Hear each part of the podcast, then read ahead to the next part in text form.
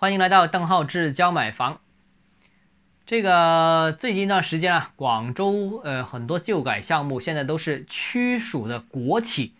操刀，而且现在成为了一些趋势啊，就是越来越多的广州是下属各个区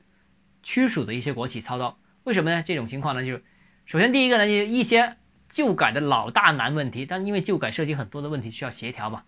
这个很多的一些老大问的难问题呢。民企是很难解决的，甚至说连解决的路径都摸不着。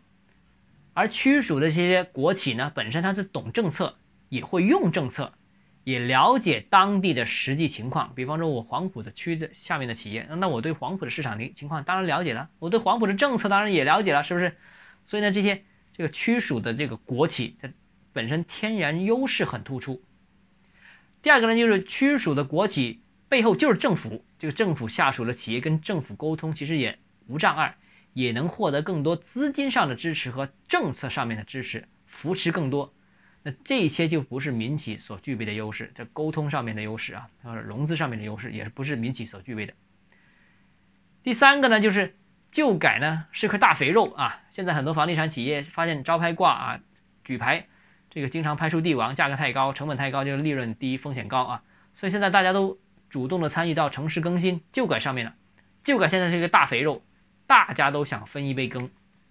那作为地方政府呢？地方政府当然是希望把这些我我所在的区域的旧改，当然利益是能够留在自己手上，那当然留在自己手上是最好的啦。所谓的肥水不流外人田嘛，这情理之中。那至于有人可能会觉得，哎，这个区属的这个国企改造，它本身不是做房地产的，那专业性可能受到质疑。但这个很好解决，这个只要找一个专业的合作单位一起合作就可以了。嗯，你负责前端的，把这个地弄下来，开发的交给一些专业的房地产企业，而且最好是找一个地方下属的专业的房地产企业。